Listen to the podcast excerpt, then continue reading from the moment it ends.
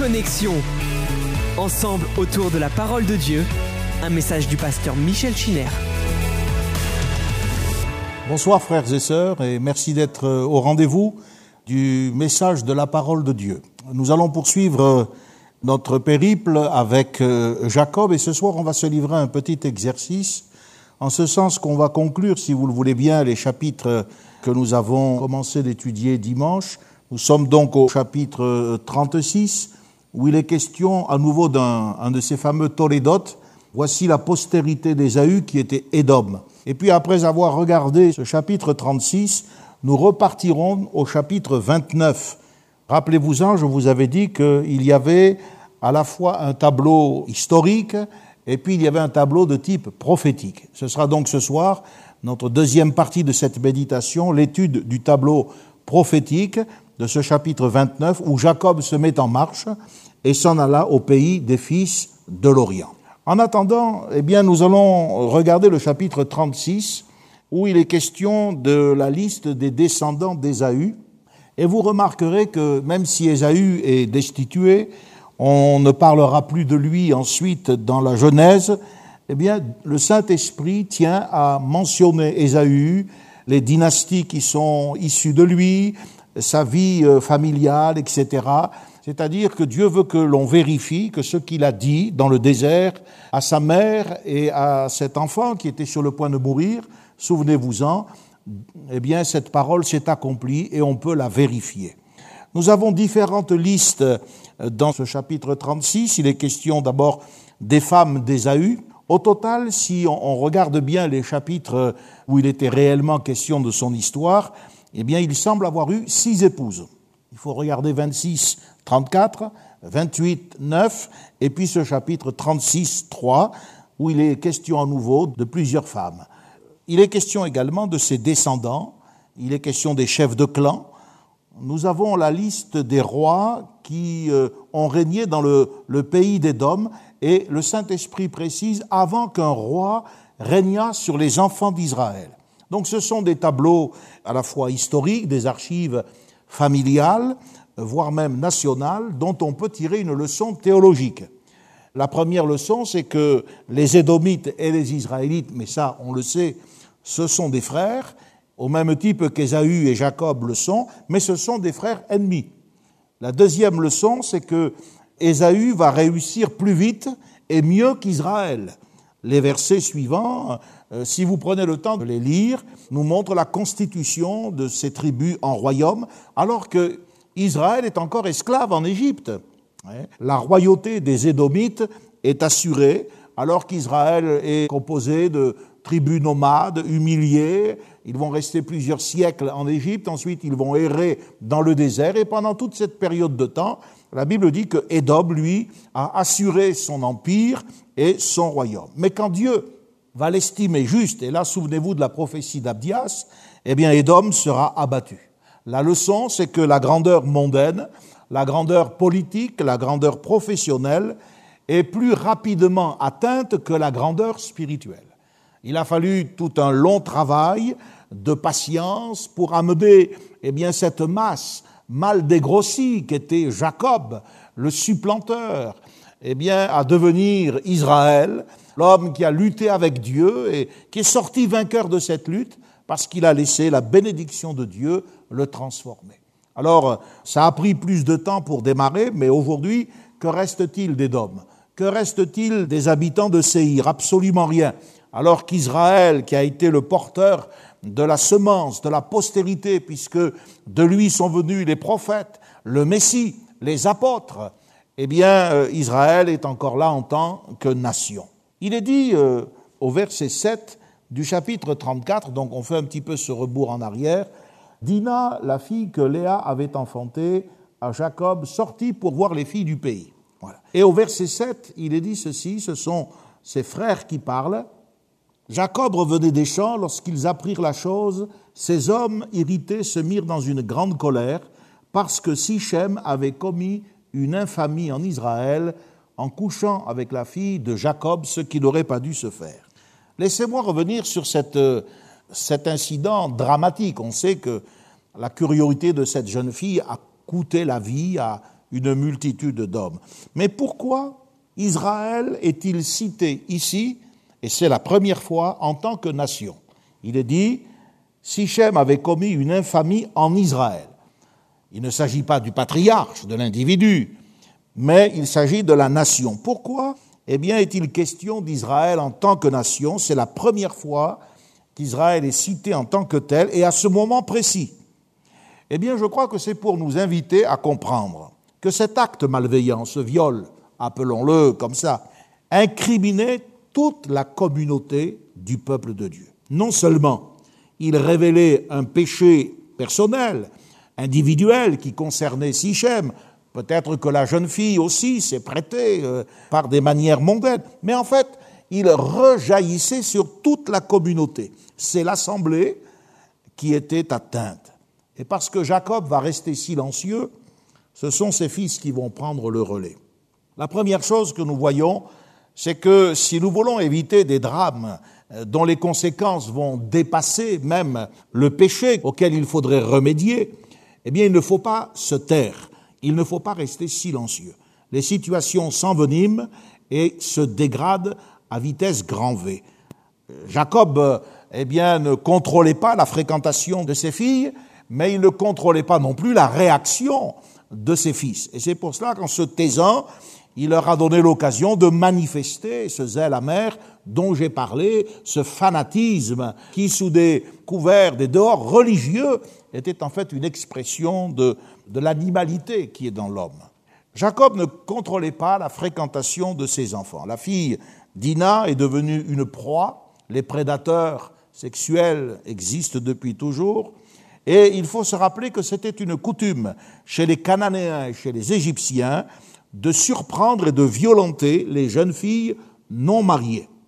Les propositions qui ont été faites par le père de Sichem, quand on lit, euh, et nous avons parlé de cela récemment, mais je vous invite à regarder à nouveau ces textes, les propositions faites par le père de Sichem semblent, voyez-vous, correspondre tout à fait à celles de parents qui veulent réparer un acte préjudiciable, sauver l'honneur de la jeune fille, lui donner euh, une place dans la famille, payer une dot éventuellement en termes de réparation. Ça semble tout à fait normal et moral dans ce cas précis. Pourtant, quand on regarde bien ce chapitre, on se rend compte que ces propositions ne prennent pas seulement en considération l'amour du Fils, il y a un plan plus vaste derrière cette euh, démarche. Et ce plan prend en compte des intérêts économiques et politiques. C'est tout ça qui est en jeu. D'ailleurs, à plusieurs reprises, regardez euh, ce que dit le verset 10, Alliez-vous avec nous, c'est le père de Sichem qui parle, vous nous donnerez vos filles, vous prendrez pour vous les nôtres, vous habiterez avec nous, le pays sera à votre disposition, restez-y pour y trafiquer et y acquérir des propriétés. Donc le texte montre que, eh bien, il y avait déjà une proposition euh, insidieuse, installez-vous, le pays sera à votre disposition. Comme si, euh, eh bien, euh, Dieu n'était pas capable de tenir à lui tout seul sa promesse. C'est lui qui avait dit à Abraham, je te donnerai ce pays. La promesse avait été confirmée à Isaac, qu'il avait lui-même répercuté sur Jacob. Ce n'est pas à ces gens à venir dire, nous mettrons le pays à votre disposition. Dieu ne voulait pas qu'ils aient recours à une quelconque alliance pour obtenir ce qui leur avait été promis et qui, de toute manière, leur sera accordé. Le texte montre le véritable but, c'était de s'emparer de leurs richesses. Leurs intentions n'étaient pas sincères. En fait, l'hypocrisie et la ruse étaient autant du côté des fils de Jacob que du père de Sichem et de Sichem lui-même. Hein? Il y avait euh, finalement deux filous qui essayaient d'embrigader euh, le moins filou des deux. Regardez ce que dit le verset 23. Lorsque Sichem parle à tous les hommes du pays en leur demandant d'accepter cette condition, n'oubliez pas que c'est quand même la circoncision, un acte qui a un rapport avec les choses spirituelles et religieuses. Non, mais lui dit leurs troupeaux, leurs biens et tout leur bétail ne seront-ils pas à nous? Voyez, on voit que le plan est vaste. Ce sont donc des intérêts économiques, toute une politique qui est en jeu, et la menace est véritablement sérieuse parce qu'en fait, il s'agit d'une tentative d'assimilation du peuple de Dieu. Sur la base d'une proposition mensongère, eh bien, ils veulent étouffer le mouvement naissant. C'est toujours le plan de Satan. C'est une de ses tactiques les plus courantes à l'égard des enfants de Dieu, les amener à se montrer tolérants, rabaisser le niveau d'exigence, être conciliants jusqu'au compromis. Et jusqu'à aujourd'hui, jusqu'à maintenant, pour atteindre ce but, Satan utilise généralement les enfants des croyants. C'est par Dina, la fille, que le coin a été, euh, euh, voyez-vous, introduit pour faire chanceler tout l'édifice. C'est un peu ce qui se passe dans la nature.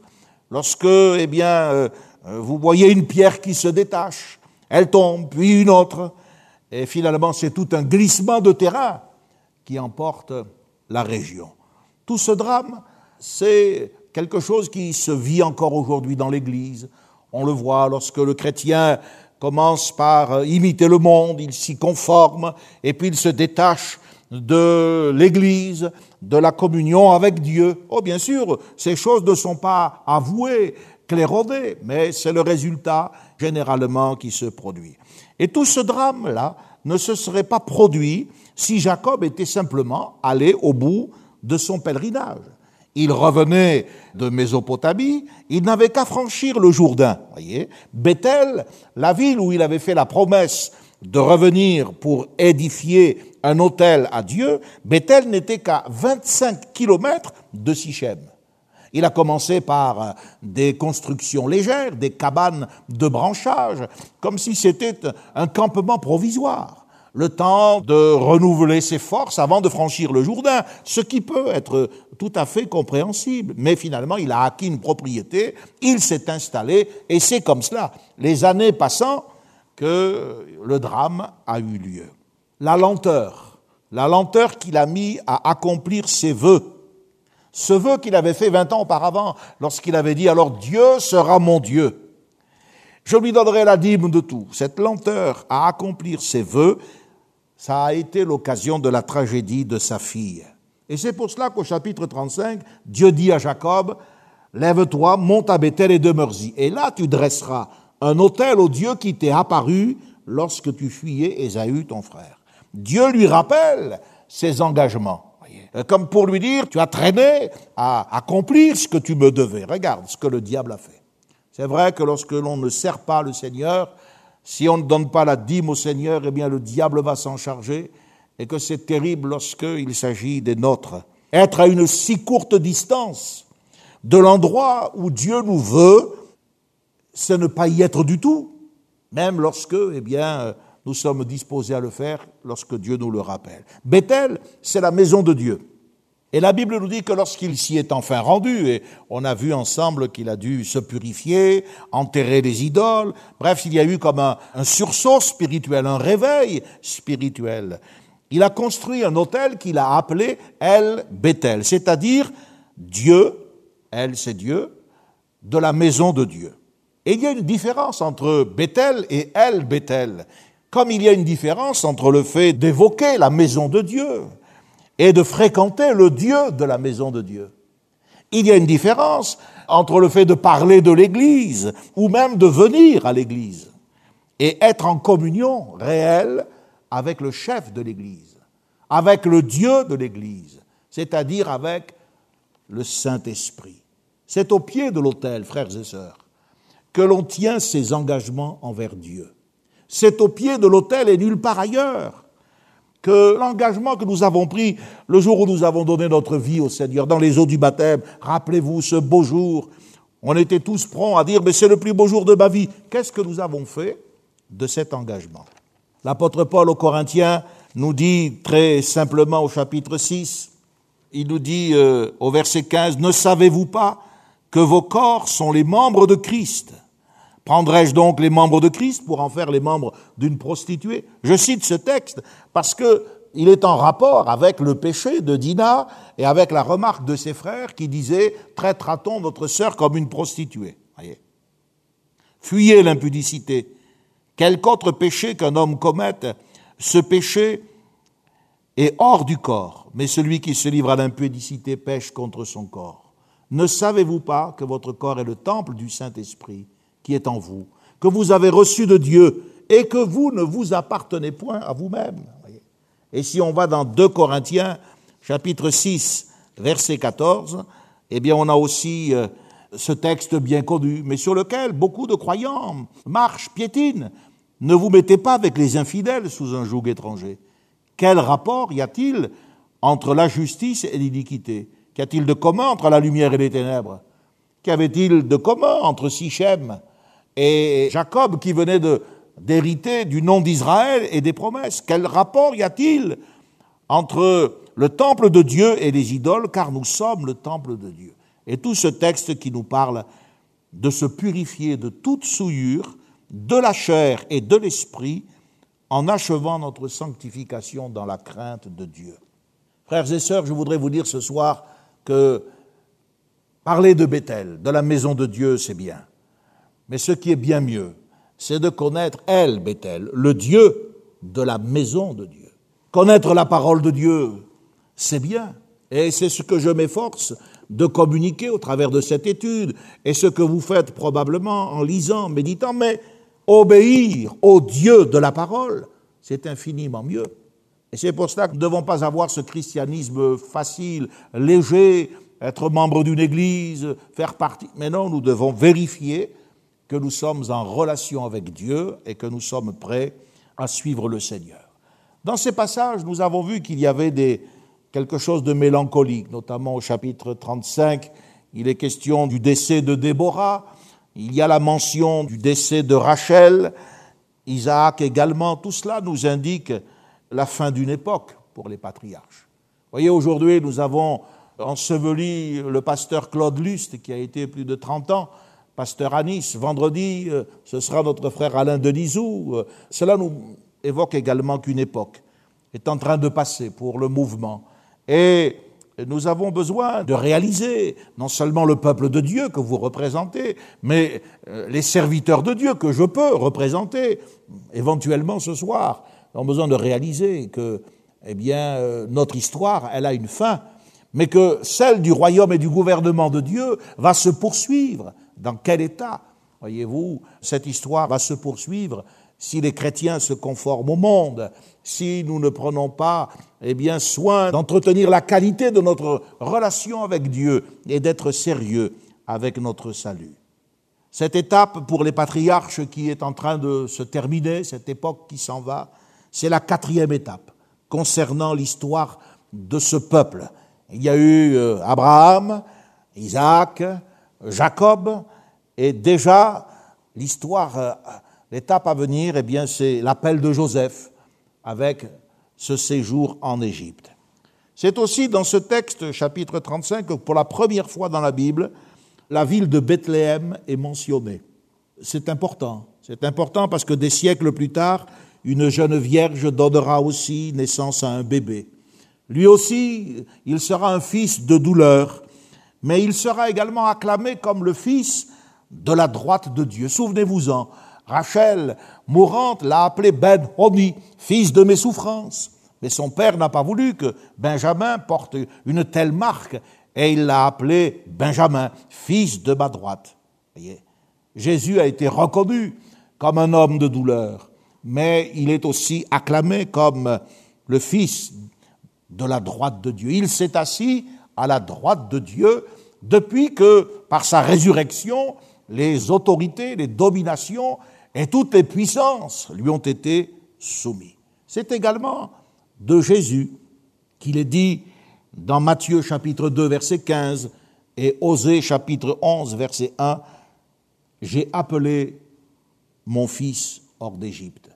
Exactement comme Israël sera appelé hors d'Égypte, Benjamin séjournera en Égypte, notamment lorsque Joseph voudra s'assurer euh, de la sincérité du remords de ses frères, eh bien Jésus-Christ a dû fuir avec ses parents en Égypte, alors que Hérode voulait attenter à la vie du petit enfant. Et plus tard, eh bien le Seigneur sera ramené dans la ville de Nazareth, où il sera élevé. Au chapitre 38, il y a comme une anomalie. Si on regarde bien le texte que vous devez probablement avoir devant les yeux, l'histoire de Joseph vendu par ses frères, aimé par son père, commence au chapitre 37. C'est dans ce chapitre que on apprend pour la première fois qu'il rapportait les mauvais propos de ses frères à Jacob. C'est là qu'on apprend qu'il a eu des songes, il a vu des gerbes qui se courbaient devant la sienne, des étoiles, etc. Et tout ça a créé une tension dans la vie familiale, d'autant que Jacob, qui ne semble pas avoir compris la leçon héritée de ses propres parents, Jacob a montré un esprit de favoritisme à l'égard de Joseph en lui achetant une tunique de plusieurs couleurs. C'est-à-dire qu'il imaginait probablement qu'étant le fils aîné de Rachel, souvenez-vous-en, Rachel c'est l'épouse bien-aimée, eh bien il était prédisposé à être le chef de tous ses frères. Et c'est ça qui a créé, voyez-vous, euh, un climat de haine qui va conduire jusqu'à l'envie de tuer leurs propres frères. C'est dans ce passage, voyez-vous, chapitre 37, verset 12, qu'il est dit Les frères de Joseph, étant allés à Sichem pour faire paître le troupeau de leur père, Israël dit à Joseph Tes frères ne font-ils pas paître le troupeau à Sichem? Viens, je veux t'envoyer vers eux, etc., etc. Et il a fait plusieurs dizaines de kilomètres dans la région pour les trouver. Ils n'étaient pas à Sichem, ils étaient allés à Dothan un petit peu plus loin. Ce qui prouve que le massacre dont parle le chapitre 34 le massacre des habitants de Sichem, qui avait soulevé la population et indigné les roitelets de la contrée, n'avait pas encore eu lieu. Donc c'est pour cela qu'il n'y a pas forcément une chronologie dans tous ces chapitres, mais les faits se sont produits tels qu'ils nous sont rapportés. Les liaisons sont établies par le Saint-Esprit en fonction d'événements sur lesquels Dieu veut attirer notre attention. Au chapitre 37, donc, on commence l'histoire de Joseph. Et tout d'un coup, au chapitre 38, eh bien, il y a comme une rupture. En ce temps-là, Judas s'éloigna de ses frères et se retira vers un homme d'Adoulam nommé Ira. Voilà. Donc, on ne parle plus de Joseph. Pendant tout le chapitre 38, c'est la fameuse histoire avec Tamar, etc., etc. On est étonné, étonné de découvrir une note euh, semblable qui vient nous parler de la situation maritale euh, de Judas qui épouse une cananéenne dont il a trois fils. Ses fils ne sont pas agréables à Dieu, il y en a deux qui meurent. Et voyant que le troisième risque aussi de subir ce châtiment, eh bien, quand il devient adulte, Judas ne le propose pas selon la loi du Lévir. Lévir signifie euh, le beau-frère. C'est donc la loi qui permettait à un frère de d'épouser euh, la veuve du frère euh, décédé afin de lui susciter une postérité. Et Judas donc ne veut pas risquer la vie de son troisième fils et il ne tient pas sa promesse à l'égard de sa belle-fille. Elle va avoir recours à un subterfuge, elle va se déguiser en prostituée, c'est pas très élégant, elle va attirer son beau-père et puis euh, elle va lui demander comme prix euh, des objets personnels qu'elle euh, mettra en évidence lorsque son beau-père, apprenant qu'elle est enceinte, donc qu'elle avait brisé cette loi qui la maintenait dans la famille, voudra la faire brûler. Et Judas aura l'honnêteté de reconnaître qu'il est moins coupable qu'elle. Voyez, parce qu'il n'avait pas donné son dernier fils à cette femme. Ce mariage avec les Cananéens, je ne sais pas si vous avez compris toute mon explication, il faut vous replonger dans le chapitre 38. Ce mariage avec les Cananéens a failli détruire la famille de Judas. En tout cas, il a engendré la mort de deux de ses fils, un scandale phénoménal au niveau familial. Si vous regardez le chapitre 46, toujours de la Genèse, vous découvrirez au verset 10 que Siméon, Siméon, qui est aussi un des aînés de Jacob, Siméon lui aussi avait épousé une cananéenne dont il avait eu des enfants. Alors ces événements viennent euh, nous faire comprendre pourquoi il y a ce chapitre 38. Ces événements nous font comprendre pourquoi Dieu va en quelque sorte, avec Joseph, déplacer la famille de Jacob en Égypte. C'est afin qu'il s'y développe à l'abri des Cananéens. Parce que déjà, ces éléments dont je viens de vous parler montrent à quel point il y avait une, comment dirais-je, une corruption qui était installée au sein de la famille élue. En Égypte, les choses vont se passer différemment. Lorsque, après euh, les années de famine dont Joseph avait parlé, au bout de deux années de famine, l'Écriture nous dit que Jacob va aller en Égypte Joseph s'est fait connaître à ses frères. Ils se sont demandé pardon. Et, Joseph présente Jacob à Pharaon. Et l'Écriture nous dit que, à cause de l'aversion, de la haine que les Égyptiens avaient pour les bergers, eh bien, les descendants d'Israël ont été parqués en quelque sorte dans le territoire de Goshen, la meilleure partie du pays dans la contrée de Ramsès, nous dit le chapitre 47 au verset 11. Et là, pendant des siècles, voyez, plus de 400 ans, le peuple a été multiplié et le peuple ne s'est pas mélangé et a connu l'accroissement qu'on lui connaît. On en parlera euh, plus tard avec Joseph lorsque le moment sera venu de faire monter le vieillard Jacob en Égypte. Jacob qui croyait que Joseph était mort, c'est le mensonge que ses fils lui avaient fait avaler. On reviendra là-dessus probablement dimanche. Mais je voudrais faire ce que j'ai dit, c'est-à-dire revenir avec vous maintenant. Nous avons fini le chapitre 36, euh, 37 et 38, c'est ces anomalies qui demandaient une précision. Revenons au chapitre 29. C'est le chapitre euh, après euh, le songe de l'échelle. Jacob fait son vœu et il est dit ceci. Jacob se mit en marche et il s'en alla au pays des fils de l'Orient. Il regarda et voici il y avait un puits dans les champs et voici il y avait à côté trois troupeaux de brebis qui se reposaient. Car c'était à ce puits qu'on abreuvait les troupeaux et la pierre sur l'ouverture du puits était grande.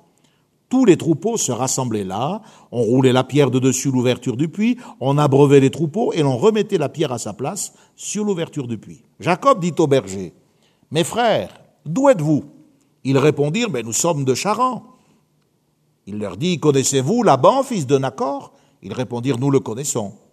Il leur dit, Est-il en bonne santé? Et ils répondent, ben, Il est en bonne santé. D'ailleurs, voici Rachel, sa fille, qui vient avec le troupeau. Il dit, Voici, il est encore grand jour, et il n'est pas temps de rassembler le troupeau. Abreuvez les brebis, puis allez et faites-les paître. Ils répondirent, Nous ne le pouvons pas, jusqu'à ce que tous les troupeaux soient rassemblés. C'est alors qu'on roule la pierre de dessus l'ouverture du puits et qu'on abreuve les brebis. Comme il leur parlait encore, survint Rachel avec le troupeau de son père, car elle était bergère. Et quand Jacob vit Rachel, frère de sa mère, le troupeau de Laban, frère de sa mère, il s'approcha, roula la pierre de dessus l'ouverture du puits et abreuva le troupeau de Laban, frère de sa mère. Amen. Et puis c'est là qu'il embrasse Rachel et qu'il se met à pleurer, euh, submergé par l'émotion de voir comment Dieu aussi l'avait conduit, comme Eliezer jadis avait été conduit euh, pour euh, chercher Rebecca, sa mère, eh bien lui il a été conduit vers Rachel, sa cousine. Alors, ce que je me propose de faire, c'est de voir avec vous l'aspect prophétique de ce passage, puisque nous avons, je pense, regardé bien des lignes pratiques et historiques de ce texte. Quelle est la particularité du peuple juif? Voilà. On va commencer par cette question. Eh bien, la particularité du peuple juif, c'est qu'il est né en exil. Et ça, c'est déjà quelque chose, c'est une anomalie. La plupart des peuples forgent leur existence nationale à partir de leur territoire, à l'intérieur de leurs frontières. Lui, Israël, est né en dehors de sa terre. La preuve, c'est que son ancêtre, Jacob, a fondé sa famille en Mésopotamie. Onze des douze fils de Jacob sont nés en exil. Le dernier, Benjamin, est né sur le chemin de Bethléem, Ephrata, et c'est là que Rachel a rendu l'âme. Donc Israël, voyez, est un peuple qui s'est construit différemment de toutes les autres nations. Il est devenu un peuple dans le désert du Sinaï lorsque, après avoir erré 40 ans, il a reçu le don de la loi. Et Jacob? Est le type de la nation dont il porte le nom. On a vu tout à l'heure que dans l'affaire de Dina, pour la première fois, et par anticipation, bien entendu, eh bien, Israël ne désignait pas le personnage, l'individu, mais la nation. Jacob est donc le type de la nation dont il porte le nom. Lui aussi, il a été contraint de s'expatrier. Lui aussi, il a pris la direction de l'Orient, c'est-à-dire de l'Est, en dehors de la terre promise. Il part de Beersheba, au sud, vers le nord-est, Charan. Cela signifie que l'Orient, dans la Bible, est plus qu'une précision d'ordre géographique, puisque l'Est, c'est pas le Nord-Est, c'est une précision d'ordre spirituel. Le mot qui désigne l'Orient, en hébreu, c'est Kedem. Et ce mot désigne également l'antériorité. Les migrations, et notamment les migrations du peuple euh, juif, sont des moments clés de l'histoire biblique. Il se trouve qu'elles constituent toujours un déplacement vers l'Orient, un déplacement vers l'Est. Adam et Ève, Caïn, Jacob effectuent, voyez-vous, un retour, un retour aux sources, vers l'antériorité, vers ce qui était avant. L'Orient, c'est la source. C'est toujours un voyage vers ce qui est antérieur, vers ce qui est Quand quelqu'un perd euh, sa direction géographique ou même psychologique, on dit qu'il est désorienté. L'Orient, c'est ce qui permet à l'homme de régler sa boussole intérieure. C'est le lieu d'apparition de la lumière. C'est dans cette direction que Dieu a ordonné d'ouvrir les portes du temple. L'Orient, c'est le berceau de l'appel d'Abraham. C'est le berceau du monothéisme. Et tous ceux qui croient à la révélation d'Abraham, ce sont aussi des fils, des fils de l'Orient, des fils de l'antériorité. Le mot Kedem, c'est intéressant, dans euh, la littérature juive, évoque également Dieu. D'ailleurs quand euh, Zacharie chante le cantique à la naissance de son fils, qu'est-ce qu'il dit? Il dit l'Orient d'en haut nous a visités. L'Orient d'en haut nous a visités. Il s'agit de Dieu. Dieu est appelé par euh, la nation juive dans sa littérature, euh, pas d'une manière pratique, Kidmono Shel Olam, c'est-à-dire l'antérieur du monde. Kedem, Kidmono, l'antérieur du monde. Si Dieu a créé le monde, c'est parce qu'il le précède, c'est parce qu'il lui est antérieur. Et la parole de Dieu est antérieure à toute parole. De la même manière que l'Orient, c'est le lieu où se lève la lumière, c'est le lieu où la parole de Dieu se révèle, exactement comme lorsque le soleil eh bien, se lève. Et ce n'est pas un hasard. Ce n'est pas un hasard si dans ce texte, la première chose que, levant les yeux et regardant, la première chose que Jacob voit, c'est un puits. Et il nous a dit, et il vit un puits dans les champs. Et trois troupeaux qui se reposaient, car c'était à ce puits qu'on abreuvait les troupeaux. Et la pierre sur l'ouverture du puits était grande. Ce n'est pas un hasard non plus si là, le Saint-Esprit nous dit qu'il y avait trois troupeaux. Le mot troupeau n'est pas un mot neutre dans la Bible, seulement qu'il faut simplement interpréter pour du petit bétail. Il évoque le peuple de Dieu le psalmiste dit, nous sommes le troupeau de son pâturage. En hébreu, le mot qui désigne la houlette du berger désigne également la tribu. Les tribus, qu'est-ce que c'est? Ce sont des troupeaux d'hommes dirigés par un chef, par un berger. Jésus a parlé de ces brebis qui étaient sans houlette, ces brebis qui étaient sans berger. Moïse a supplié que le peuple de Dieu ne soit pas comme un troupeau sans berger. Nombre 27, 17. Et ici, eh bien, euh, on voit euh, Rachel, la première bergère. C'est la première fois d'ailleurs que dans le texte original, le mot berger est cité. Le mot berger est cité. Et il est au féminin. La bergère est présentée avant le berger. Rachel, c'est Israël, elle vient de Charan, on sait que Charan, on l'a vu euh, dans une étude précédente, c'est plus que le nom d'une localité. Charan signifie colère. et quand on demande à quelqu'un, mais d'où venez-vous? Et qu'il vient de Charan, naturellement, celui qui lit ce texte comprend qu'il vient du lieu où la colère se manifeste. L'apôtre Paul dit aux Éphésiens, nous étions par nature des enfants de colère comme les autres. Mes frères, d'où êtes-vous? Verset 4. Cette question nous fait penser à celle que Dieu avait posée au commencement lorsqu'il interroge Adam ou lorsqu'il interroge Caïn. Ces questions euh, étaient en rapport avec la désobéissance en Éden, le meurtre même de Caïn. Ici, Jacob interroge les bergers, symbole des tribus. D'où venez-vous? Et la réponse est claire, du lieu de la colère.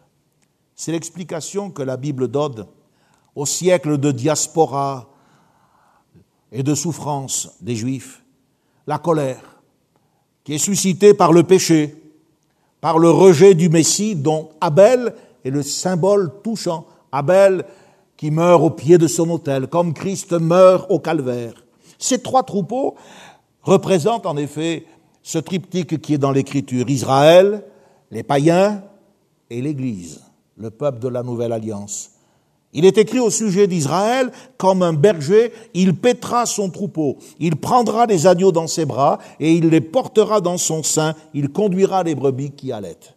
Ésaïe 40, verset 21. On peut lire le psaume 95, verset 7, et le psaume 100 que je citais il y a un instant. Pour les païens, rappelez-vous, Jésus a dit, j'ai encore d'autres brebis qui ne sont pas de cette bergerie. Ce n'est pas le même troupeau. Celles-là, il faut que je les amène. Elles entendront ma voix. Et il y aura un jour un seul troupeau et un seul berger. C'est encore une prophétie pour l'avenir. Jean chapitre 10, verset 16. Et en ce qui concerne l'Église que nous représentons, nous, les chrétiens, Jésus nous a dit à l'apôtre Pierre, paix mes agneaux et paix mes brebis. Et plus loin, il est dit dans le livre des actes des apôtres, prenez garde à vous-même, c'est Paul qui parle, et à tout le troupeau sur lequel le Saint-Esprit vous a établi évêque. Acte 20, verset 28. C'est intéressant, après avoir lu le texte et avoir compris ce qu'il veut nous dire à un premier niveau de lecture, de saisir son sens prophétique et de voir que, eh bien, dans ces détails aussi, le Seigneur nous parle de la réalité spirituelle. Connaissez-vous Laban, fils de Nacor? C'est la première question que Jacob pose. Il arrive, il voit ses bergers. Connaissez-vous Laban, fils de Nacor? Il n'y a rien de plus naturel. Laban signifie blancheur. Laban signifie blanc. Connaissez-vous Laban? Si je traduis, euh, ça signifie connaissez-vous la blancheur? Or, la blancheur, c'est le symbole dans toute l'écriture de la purification, de la justice, de la sainteté. Si vous avez lu le Cantique des Cantiques, il est écrit Mon bien-aimé est blanc et il est vermeil. Son corps, c'est de l'ivoire poli. Ses jambes sont des colonnes de marbre blanc. Et il se distingue entre dix mille. Le connaissez-vous? C'est ce que dit Jacob. Et il répond au verset 5, nous le connaissons. Il faut se reporter aux évangiles, là où Jésus, le plus beau des fils de l'homme, car ce bien-aimé qui est blanc et vermeil, c'est le Seigneur dans sa pureté, dans sa vérité. Lui qui a pu dire que Satan n'avait rien en lui, qui est venu dans une chair semblable à la nôtre, à l'exception du péché. Écoutez ce que l'évangéliste Marc nous rapporte lorsqu'il nous dit que Pilate savait que c'était par jalousie que les principaux sacrificateurs l'avaient livré. À plusieurs reprises. L'évangéliste Jean nous dit que plusieurs des Juifs qui étaient allés vers Marie et qui virent ce que fit Jésus crurent en lui. Et ça, ça a été vrai même parmi les chefs. Les chefs qui ne faisaient pas l'aveu dans la crainte d'être exclus de la synagogue. Le rejet du Seigneur le rejet du Seigneur, le rejet de celui qu'ils ont connu, a eu les conséquences terribles que l'on sait pour Israël. Pourquoi? Ces siècles de souffrance. Parce que ce rejet a été un rejet conscient. Quand Jésus a dit, celui qui me livre à toi, il s'adressait à Pilate, commet un plus grand péché. Il ne faisait pas allusion à Judas, qui avait monnayé pour trente pièces euh, la trahison de son maître mais il faisait allusion au grand Sanhédrin. Celui qui me livre à toi, c'est le tribunal religieux juif. Il représente la nation tout entière. Et c'est ce tribunal qui a manipulé la nation. L'aveuglement spirituel dont ce peuple a fait preuve n'est pas le fait d'une ignorance euh, excusable. Non, non, non. L'aveuglement spirituel de ce peuple est le fait d'un rejet conscient. Nous le connaissons, affirment les bergers. Ils le connaissaient, mais ils l'ont livré. Lorsqu'Hérode a appris la naissance d'un enfant roi par les mages, il n'y a eu aucune difficulté et on n'a pas perdu de temps. Tout le monde savait ce que le prophète Michée avait dit. Et toi, Bethléem, Ephrata, naîtra pour moi celui qui régnera sur la nation. Les scribes savaient très bien les prophéties. Ils pouvaient les citer par cœur, mais ils ne les croyaient plus. Et c'est pour ça qu'Ésaïe a pu dire qui a cru à ce qui nous a été annoncé, qui a reconnu le bras de l'Éternel? Se vanter d'avoir des prophètes, d'être des fils d'Abraham, comme dans leur discussion avec Jésus. C'est une chose, mais avoir la foi d'Abraham, croire ce que disent les prophètes, ça c'est autre chose. Et c'est la différence entre Bethel et puis elle, Bethel. Avoir une relation avec le Dieu de Bethel. Inversement, nous pouvons comprendre aussi euh, la réponse de ces bergers comme un mensonge. Il suffit de se rappeler les propos de Jésus. Lorsque les Juifs lui demandent Où est ton Père? C'est dans l'évangile de Jean, au chapitre 8. Jésus dit Vous ne connaissez ni moi ni mon Père. Si vous me connaissiez, vous connaîtriez aussi mon Père. Et lorsqu'il dit à Philippe Philippe, il y a si longtemps que je suis avec vous et tu ne m'as pas connu. Voyez? Donc il y a plusieurs manières de comprendre ce. Vous connaissez là-bas le fils d'un accord? Vous connaissez celui qui est plus blanc? Plus blanc que neige Celui. Euh, bien sûr, nous le connaissons, mais ça peut être aussi un mensonge. Connaissez-vous celui C'est ma question bien personnelle. Connaissez-vous celui qui rend le cœur plus blanc que la neige? Est-ce que vous connaissez celui dont la Bible dit qu'il supplie Israël Ésaïe chapitre 1er, venez, dit le Seigneur, et plaidons. Littéralement, venez et réconcilions-nous. Et Dieu dit, si vos péchés sont comme le cramoisi, ils deviendront blancs comme la neige. Ah oui, ils ont affirmé, nous le connaissons, nous le connaissons. Et pourtant, ils ne cessaient de murmurer, mais qui peut pardonner les péchés si ce n'est Dieu seul? Nous le connaissons. Et pourtant, il se rebellait contre la vérité en disant Examine et tu verras que de la Galilée ne sort pas de prophète. Jacob dit Comment va-t-il? Ce Laban que vous croyez connaître ou que vous prétendez connaître, comment va-t-il? Littéralement, dans le texte, est-ce le shalom pour lui? Et ils répondent Shalom. Vous savez, le pécheur, le pécheur que nous sommes, que vous êtes, que je suis, ce n'est que lorsqu'il connaît Christ qu'il peut réellement se réclamer de la paix de Dieu. Il n'y a pas de paix en dehors de Jésus-Christ. Il n'y a pas de paix dans euh, les relations que l'on peut établir avec une religion, avec euh, des croyants. Un pécheur peut-il retrouver la paix? Oui, oui, certainement, mais pas par le, les pèlerinages, les prières, les bonnes œuvres. Un pécheur ne peut trouver la paix que par la repentance et par la foi en Jésus. Un pécheur ne peut être pardonné, libéré de la culpabilité et être sauvé pour l'éternité que s'il connaît au sens biblique du terme, c'est-à-dire que s'il a une véritable relation avec Laban, celui qui est plus blanc que tout. Et voici sa fille Rachel, nous dit le texte verset 6. C'est comme si les bergers voulaient immédiatement orienter Jacob sur Rachel. De Rachel, il en est question dans Jérémie. Écoutez ce passage, Jérémie 31, verset 15. Ainsi parle l'Éternel, on entend des cris à Rama, des sanglots, des larmes amères. Rachel pleure sur ses fils. Cette prophétie s'est accomplie, vous le savez, à l'occasion de la naissance de Jésus.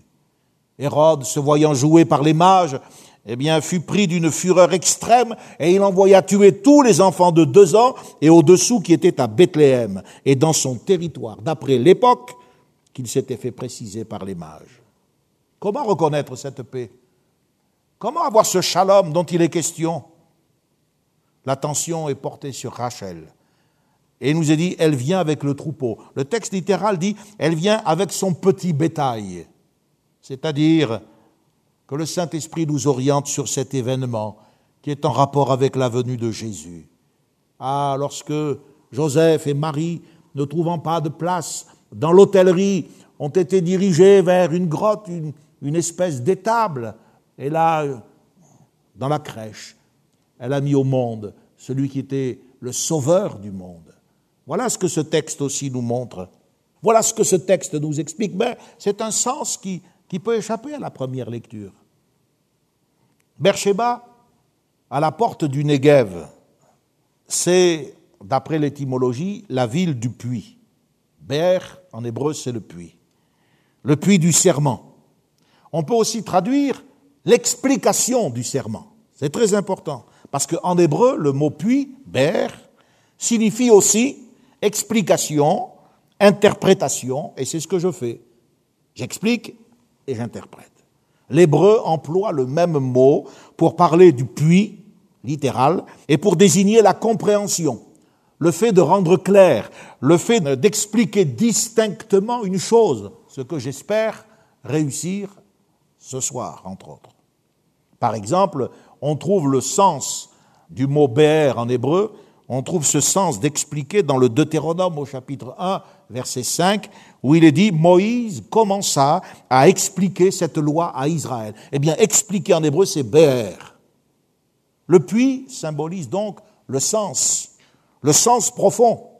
Et comme on roule la pierre, et vous avez vu que la pierre était lourde, il fallait s'y mettre à plusieurs, mais l'exploit, c'est que Jacob, lorsqu'il a compris que Rachel, c'était celle qu'il allait aimer, il a été saisi d'une force extraordinaire et à lui tout seul, il a roulé la pierre. Il faut faire un effort pour redécouvrir le puits. La rencontre autour de ce puits, que l'on peut appeler le puits de Jacob, nous fait penser, bien évidemment, à ce qui s'est passé dans l'évangile de Jean au chapitre 4, du verset 6 à 17, auprès d'un autre puits qui lui était situé en Samarie et qui avait été aussi donné par Jacob à Joseph, le puits de Sichar. Et là, Jésus, la Bible nous dit, fatigué du voyage, s'est assis. Et une femme qui est venue. Elle est venue avec sa misère, elle est venue avec sa détresse. Jésus lui demande à boire, elle est étonnée. Il n'y a pas de relation entre les Samaritains et les Juifs. On ne parle pas à un étranger, surtout de l'autre sexe. Et pourtant, Jésus va, va rompre tous les codes. Il va rouler la pierre. La pierre d'abord de l'incompréhension. Il lui dit, mais vous adorez ce que vous ne connaissez pas. La femme venait de dire, nous adorons sur cette montagne. Jésus dit, vous adorez ce que vous ne connaissez pas. Dieu cherche des adorateurs en esprit et en vérité. Et puis, tu me demandes à boire, à moi, une samaritaine alors que tu es juif. Ça, c'est la pierre des préjugés religieux. Et puis quand il lui dit, euh, va chercher ton mari, elle est obligée de dire, mais je n'ai point de mari. Et Jésus lui dit, mais tu as eu raison de dire, je n'ai point de mari, car tu as eu cinq maris. Et l'homme avec lequel tu vis, c'est pas ton mari. Là, Jésus est en train de rouler la pierre d'un passé rempli de culpabilité. Et puis, les préjugés raciaux. Alors, voyez, incompréhension, préjugés religieux, le passé rempli de culpabilité, et puis les préjugés raciaux. Et parce que la pierre est roulée, parce que Jésus va trouver le, le chemin du cœur de cette femme, il va faire jaillir l'eau de la révélation, celle qui étanche véritablement la soif. L'eau que je lui donnerai, dit-il, deviendra en lui une source d'eau qui jaillira jusque dans la vie éternelle. La source de Jacob, c'est le Christ. Cette source dont le livre du Deutéronome nous dit, chapitre 32, qu'elle est à part, une source à part.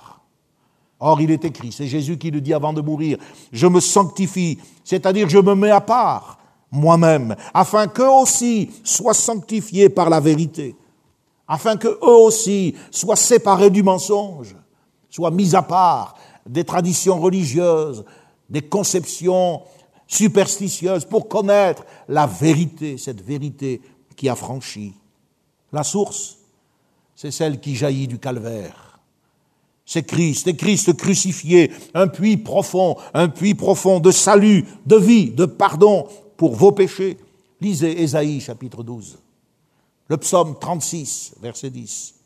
Zacharie 13 nous dit que en ce temps-là, il y aura une source pour le péché et pour l'iniquité de Jacob. Beersheba. Sheba, en hébreu, signifie sept.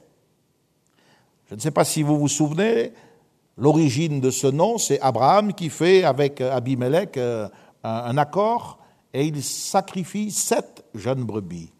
Abraham avait mis à part sept jeunes brebis. Le chiffre 7 dans la Bible, c'est le chiffre de la, de la consommation. C'est le chiffre de l'achèvement. À la fin des temps, lors de la consommation de toutes choses, la Bible nous dit par exemple qu'un puits va être ouvert. C'est le puits de l'abîme. Apocalypse 9, 2, Apocalypse 20. Israël va encore être au cœur des événements de la fin, en rapport avec les manifestations du mal, ces manifestations sataniques, ces démons qui seront lâchés sur la terre. Dans le passage que nous avons lu, il nous est dit, voici, il est encore grand jour, et il n'est pas temps de rassembler les troupeaux. Ce jour, ce grand jour, c'est le grand jour de l'histoire. Ce n'est pas un jour de 24 heures. Lorsque les, patriarches répondaient à l'appel de Dieu, lorsqu'ils s'établissaient, euh, lorsqu'ils fondaient leur famille, il faisait encore grand jour. Ce n'était pas le temps de rassembler le troupeau. Mais quand Jésus est venu, c'était environ la sixième heure.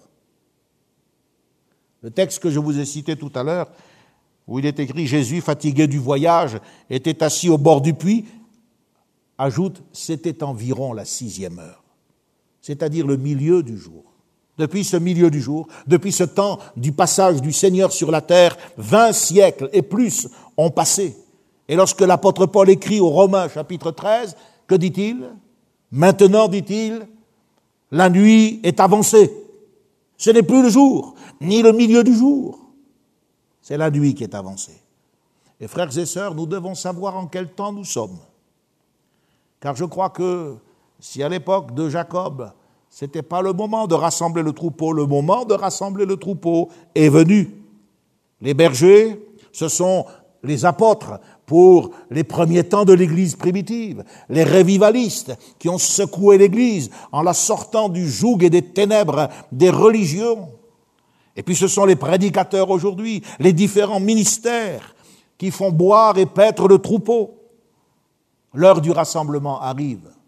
Le moment vient où il y aura un grand rassemblement avec le retour de Jésus. Il nous a dit, il leur parlait encore lorsque survint Rachel. Il faut comprendre ces textes. Il leur parlait encore lorsque survint Rachel et Israël comme Rachel est survenue sur la scène de l'histoire moderne, exactement comme la bergère a surgi dans la scène des bergers. En 1940, euh, la nation est sortie de son exil, elle a réintégré sa terre, elle a retrouvé sa place parmi les nations. Aujourd'hui, je l'ai entendu aujourd'hui, pour la première fois dans l'histoire d'Israël, 154 pays de l'Organisation des Nations Unies ont reconnu Israël sur le plan de la technologie et lui ont donné une place au sein du Conseil des Nations. Pour la première fois. Ils ont reconnu euh, sa créativité et ses résultats en matière technologique. Le jour n'est pas vraiment fini. Mais une action spéciale en faveur d'Israël a déjà eu lieu. La pierre a été roulée, bien que tous les troupeaux ne soient pas encore là. Mais il y a eu une action de Dieu en faveur d'Israël. Elle s'est faite sentir parmi les nations. Comme Jacob a roulé la pierre un peu avant que tout le monde soit là, en 48, Israël a été euh, mis en évidence. Faire rouler la pierre. En hébreu, c'est vayegal, qui signifie déboucher enlever, déplacer. Et le radical de ce verbe signifie révéler, découvrir. Dieu a révélé Israël au monde au travers des larmes de la Shoah. On sait cette grande émotion qui a parcouru les nations, je vous en ai parlé, lorsque les généraux américains ont vu euh, les résultats des camps de concentration nazis, il y a eu quelque chose qui s'est emparé. Alors que la Palestine était un État mandataire et que c'était les Anglais qui avaient reçu ce mandat, il y a eu quelque chose qui a été enfanté. Ce fut la déclaration de l'État d'Israël. Au même moment, en 1947, on découvrait les manuscrits de la mer morte. Une autre pierre venait d'être roulée. Puis ça a été le retour des Juifs de Russie, d'un peu partout dans le monde, oui, Rachel revient avec son troupeau. Il y a quelques dizaines d'années, on a parlé des Juifs Falasha, les Juifs d'Éthiopie qui sont revenus. Rachel revenait avec son troupeau. Ce fut une révélation. L'ouverture de ce puits annonce le retour de Jésus. Je termine là, c'est ma dernière phrase. Le premier mot du livre de la Genèse que nous avons médité, c'est Bereshit, au commencement. au commencement. Est-ce que vous connaissez le dernier mot, le dernier mot du Pentateuque? Eh bien, si vous avez le temps, allez dans Deutéronome 34, 12. C'est la fin du Pentateuque. La Genèse, c'est le début, le Deutéronome, c'est la fin du rouleau, des cinq rouleaux. Et quel est le dernier mot de ce chapitre 34, verset 12 Il est dit sous les yeux de tout Israël. Au commencement, Israël. Israël, c'est le peuple de l'ancienne alliance. L'Israël, selon l'Esprit, c'est le peuple de la nouvelle alliance, c'est l'Église. Le lien entre ce peuple et l'Église, c'est Jésus-Christ le Messie, dont les prophètes avaient annoncé la venue. Il doit venir, et il est venu. Et nous, les chrétiens, nous savons qu'il va revenir. Nous parlerons dimanche de Joseph. Et nous verrons qu'en plus de la valeur historique de la vie de Joseph, il y a une valeur euh, prophétique. Joseph, c'est le personnage de la Genèse dont il est le plus, il est plus parlé.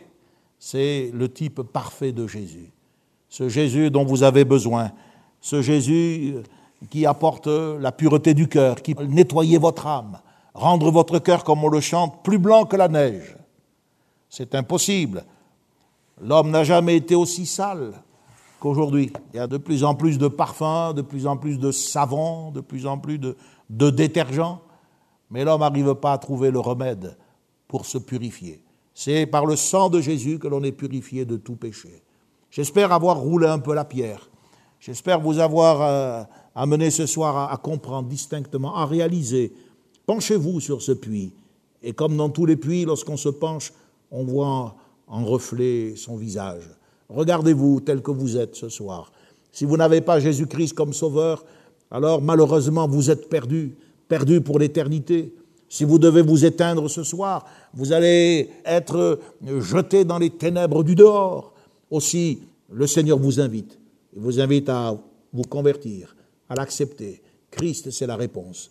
Comme Jésus est la réponse pour Israël. Car le temps viendra où Israël sera rassemblé pendant le millénium. Le troupeau sera alors rassemblé, converti, et avec l'Église, eh bien, ils formeront un seul peuple à la gloire de Dieu le Père. Que Dieu vous bénisse. Je voudrais vous donner rendez-vous dimanche pour avancer. Cette fois-ci, nous partirons avec Joseph, donc c'est, la quatrième étape. Jacob va passer au, au second plan, bien qu'il va réapparaître de temps en temps. Nous verrons comment eh bien Dieu va conduire ce peuple et notre méditation. Dieu vous bénisse, vous garde dans sa paix et nous allons terminer, si vous le voulez bien, par la prière. Seigneur, merci parce que tu nous, tu nous conduis à euh, étudier ta parole. Merci pour les leçons pratiques. Merci parce que tu nous montres comment prendre soin de nos enfants, vérifier leur fréquentation, avoir une autorité sur eux pour que nous ne vivions pas les, les, douloureux dérapages que la famille de Jacob a vécu. Tu nous enseignes, Seigneur, tu nous parles. Et c'est vrai, tu veux que nous soyons différents du monde. Euh, nous n'avons pas à nous remettre sous le joug des étrangers avec des infidèles. Seigneur, merci parce que derrière toutes ces leçons pratiques, il y a aussi le visage de Jésus, de ce berger qui est le bon berger, qui a donné sa vie pour ses brebis. Merci d'être venu chercher non seulement Israël, mais d'être venu chercher les païens que nous étions, nous qui étions sans Dieu, sans espérance. Nous n'étions pas de ce peuple, mais à cause de sa chute et de son amoindrissement, Seigneur, tu t'es tourné vers nous, tu as fait entendre la bonne nouvelle à toutes les nations, et nous avons entendu ta voix et nous avons répondu à ton appel.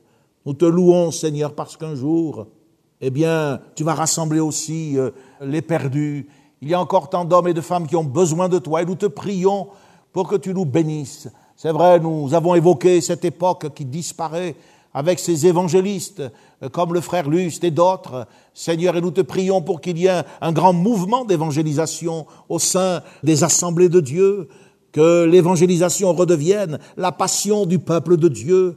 Tu vois tous ces jeunes qui ont besoin d'entendre ton appel, de voir que si à l'époque de Jacob il faisait encore grand jour, aujourd'hui il est déjà bien tard. Nous avons peu de temps. Et nous te prions, Seigneur, pour que le troupeau qui n'est pas encore de cette bergerie soit constitué. Il n'est pas d'Israël, il n'est pas de l'Église. C'est parce que c'est encore le troupeau que le diable conduit vers la perdition éternelle. Oh, nous te prions pour cette ville de Lyon, nous te prions pour tous les gens que nous connaissons, te prions pour que tu étendes ta main sur les gens qui entendent ta parole et que tu te glorifies en les sauvant. Veuille les bénir et permettre que ce soir quelqu'un rentre en lui-même et quelqu'un réalise que tu le cherches et que tu veux le sauver. Merci Père pour le nom de Jésus-Christ, ton Fils, notre Sauveur. Amen. Amen. Connexion. Ensemble autour de la parole de Dieu, un message du pasteur Michel Chiner.